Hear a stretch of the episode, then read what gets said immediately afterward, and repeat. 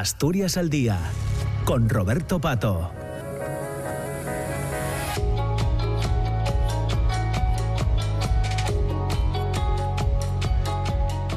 10 de la mañana, 7 minutos, entramos en la segunda parte del programa, en la segunda parte de Asturias al Día. Ya les decía que hoy eh, queremos eh, conversar con, con Óscar Alzaga a propósito de su visita a Asturias esta misma semana, finales de semana, viernes, en, en Mieres, para presentar su libro La conquista de la transición 1960-1978.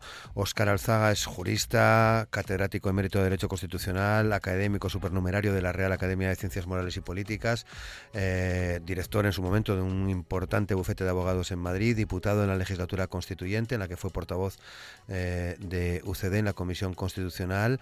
Eh, en fin, es una persona de reconocido, de reconocido prestigio, como se suele decir, y que estará en Asturias el próximo mm, viernes de siete y media de la tarde, Salón de Actos del Instituto Sánchez Lastra de Mieres, invitado por Tertulia 17. También está con nosotros Juan José Menéndez de Tertulia 17. ¿Qué tal? ¿Cómo estás? Buenos días. Hola, buenos días. Óscar Alzaga, ¿qué tal? ¿Cómo está? Buenos días.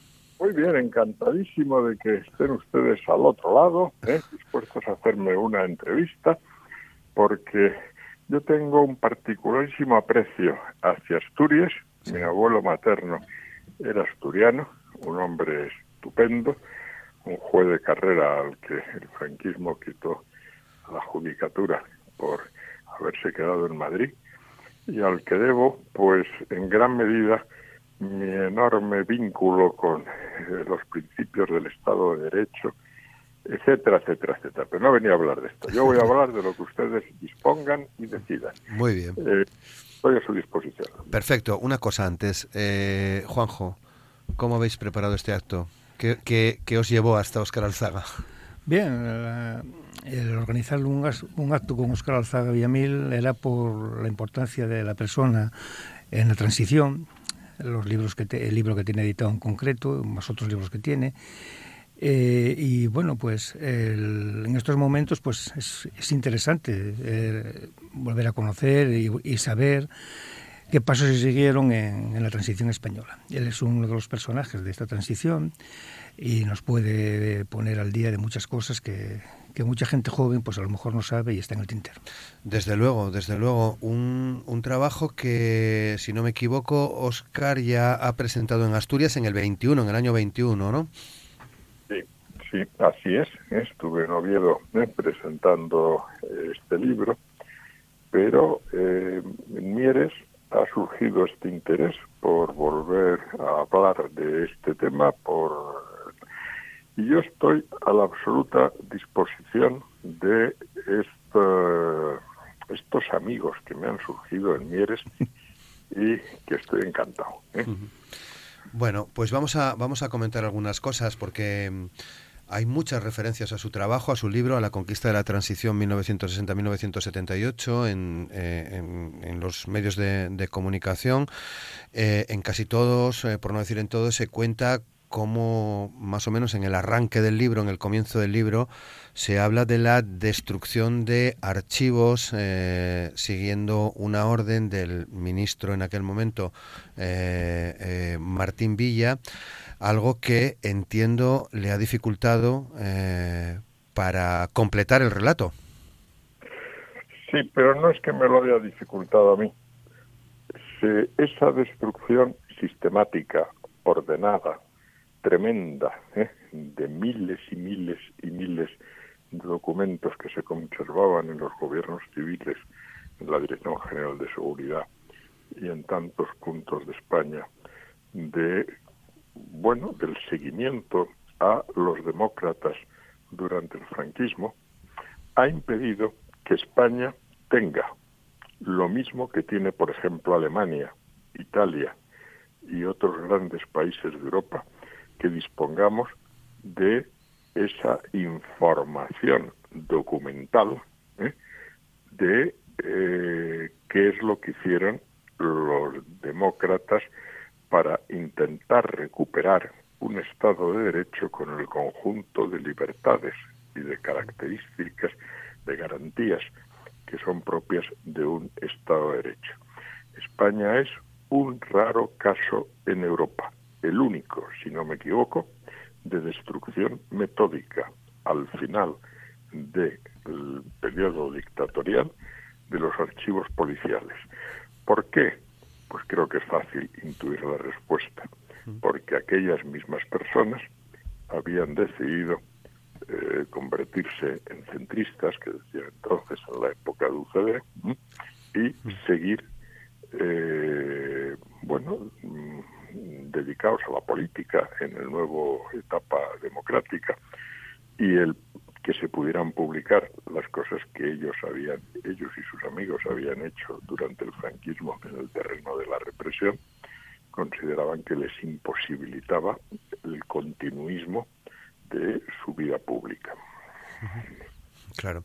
Bueno, eh, la conquista de la transición 1960-1978, ya en el título encontramos, Juanjo, una relación que estoy seguro Oscar Alzaga conoce con Mieres. Nos situamos en el año, por ejemplo, en el año 62, año del Congreso de Múnich, en el que participaba Oscar Alzaga. En Mieres había, bueno, en Mieres y en las cuencas estaba la, la huelga minera. Oscar, la transición empieza en los 60, se sientan las bases en los 60.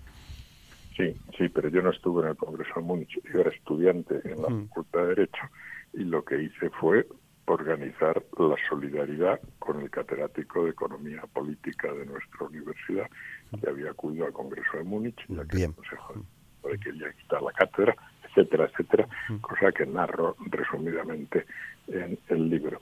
Usted me preguntaba de que yo entonces, perdón, que me he perdido un poco. Sí, que había una conexión con Mieres, claramente, mientras ocurría el, eh, como denominaba la prensa franquista, el contubernio de Múnich, en Asturias y en otros puntos de España también, se desarrollaban una serie de, de, huelgas en Asturias por los mineros, claro.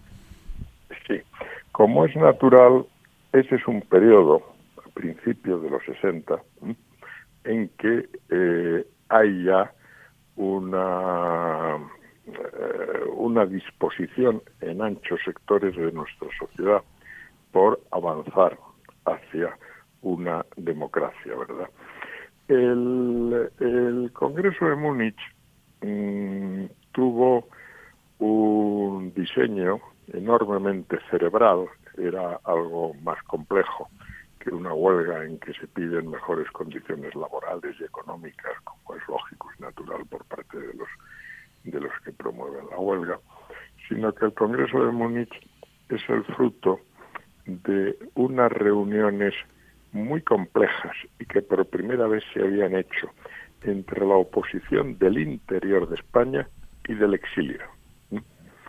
Y el hombre que había coordinado esas reuniones era Manuel Jiménez Fernández, presidente de Izquierda Demócrata Cristiana, catedrático de la Facultad de Derecho de Sevilla, y que eh, le quitaron el pasaporte, no pudo ir al Congreso de Múnich, y que tenía unas relaciones, siempre había cuidado mantener unas relaciones excelentes con la gente del exilio, la que estaba en México, la que estaba en Francia, que estaba en otros puntos.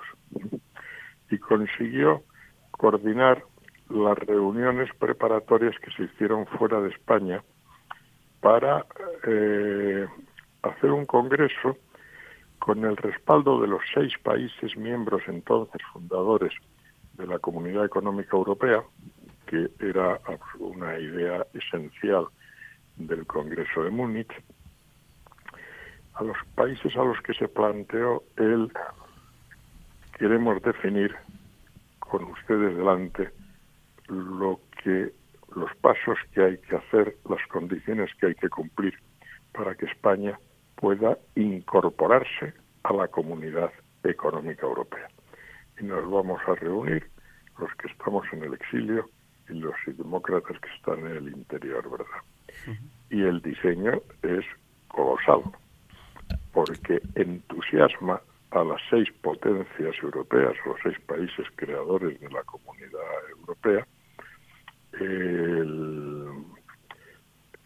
enorme conocimiento de lo que debía ser la democracia y las eh, condiciones previas que debía reunir y de las bases de que debía incorporar una constitución que se pudiera aprobar en su momento, etcétera, etcétera, etcétera, y a partir de ese momento hay un plan conjunto de toda la oposición democrática española, pero en ese plan conjunto están implicados, entre otros países, Italia, Alemania, Francia, bueno, Bélgica y Holanda.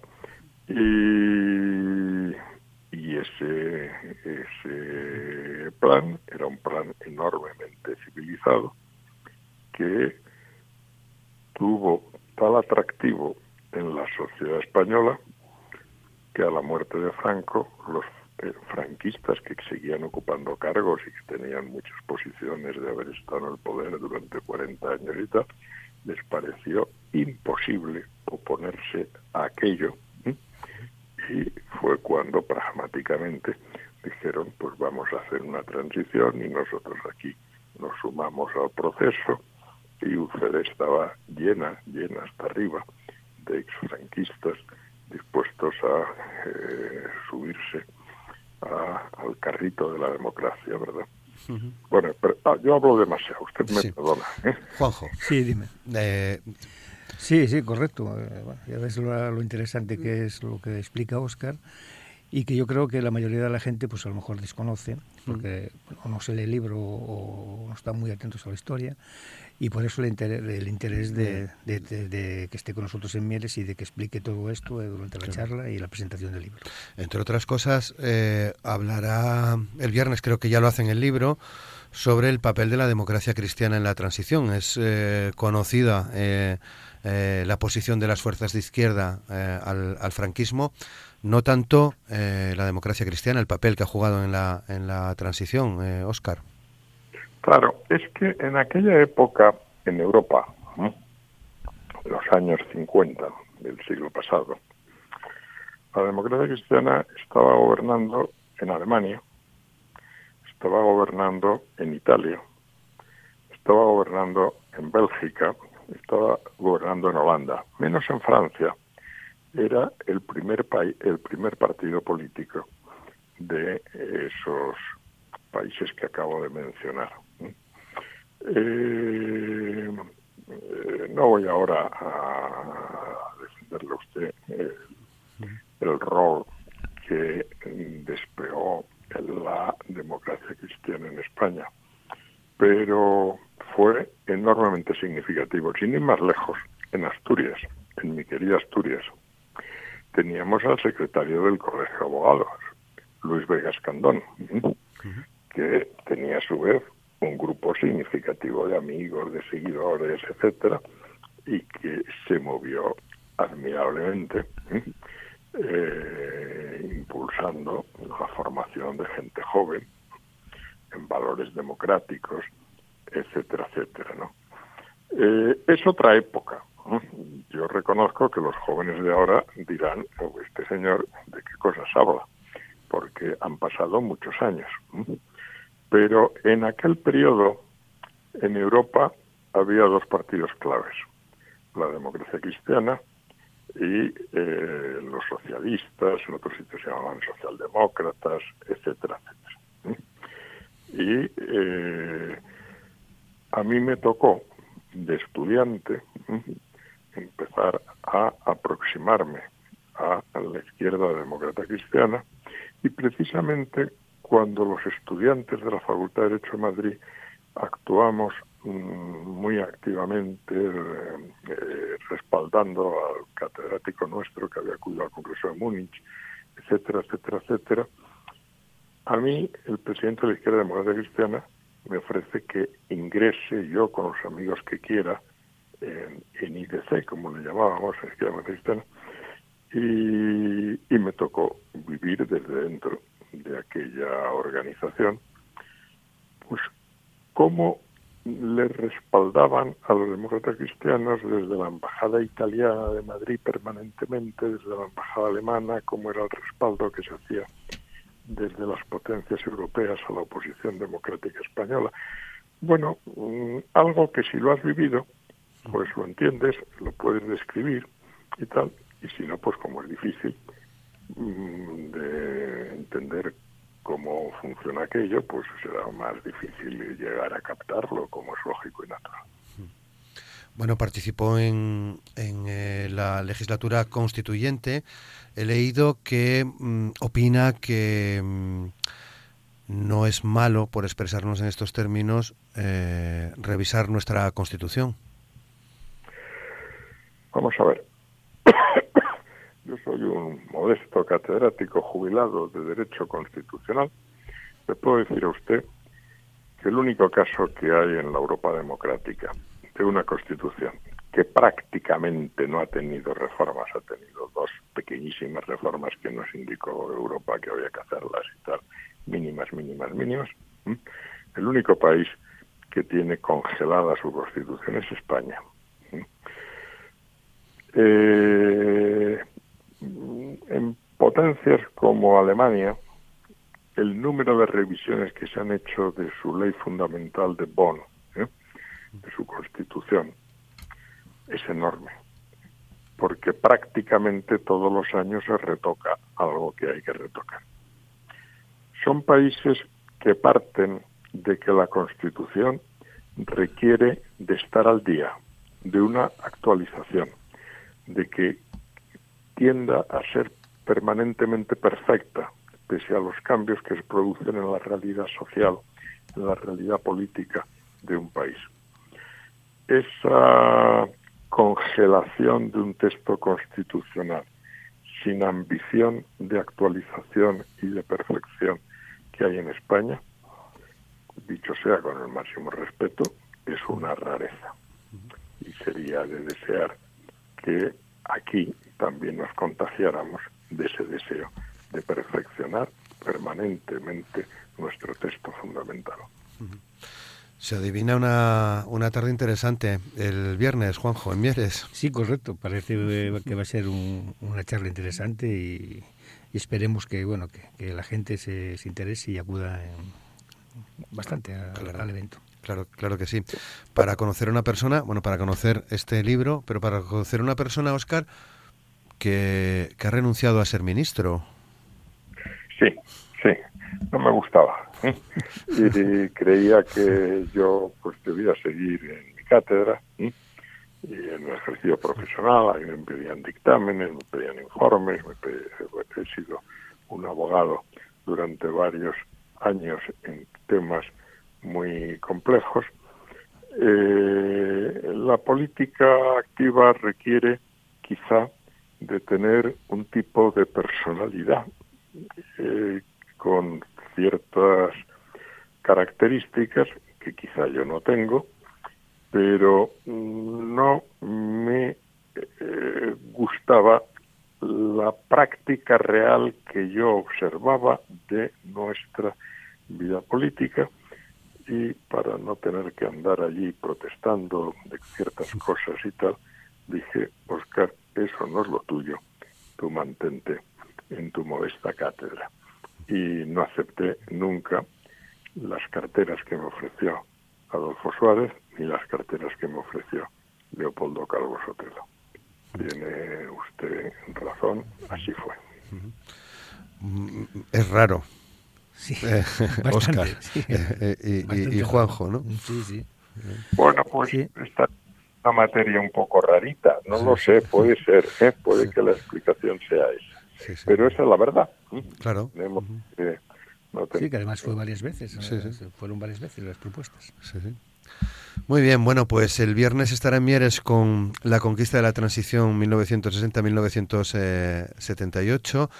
Em, un libro que, bueno, pues eh, seguro que puede arrojar luz, lo hace, sobre, sobre muchos asuntos. Uno de ellos es que, también lo he visto por ahí, Oscar, eh, lo poco que han escrito eh, otros diputados que participaron también en la constituyente como tú. Se ha escrito mm, desde, el, desde el primer plano, desde la vivencia personal de cada uno, se ha escrito poco en realidad. Bueno, cada uno puede pensar en conciencia si se cree que tiene el deber de exponer, de escribir sobre ciertas cosas más o menos importantes que se han producido en esa etapa de nuestra historia política. Yo no soy quien para juzgar el que otros no hayan escrito, no, no puedo criticar eso, ni puedo decir nada negativo al respecto. Cada uno tiene eh, su valoración de si puede o no coger la pluma y ponerse a escribir sobre lo que le tocó vivir. A mí me parece que nuestro pueblo tiene derecho no a unos tópicos históricos, sino a la verdad documentada, a la verdad real. Y yo he intentado aportar lo que he podido a esa construcción de la verdad histórica de nuestra querida tierra en ese periodo importantísimo de la transición inmediatamente previo inmediatamente posterior a la transición. Y no seré yo el que critique a nadie por no haber hecho algo parecido. Faltaría más. Cada uno libremente debe hacer sobre la tierra lo que le parece que debe hacer. Muy bien. Bueno, pues eh, lo tenemos que dejar aquí. Son las 10 de la mañana y 28 minutos. Óscar Alzaga, un placer poder charlar con, con usted aquí en la, en la radio. Le esperamos el viernes. Mil gracias y el viernes nos veremos si Dios quiere. ¿eh? Claro, que sí, claro que sí.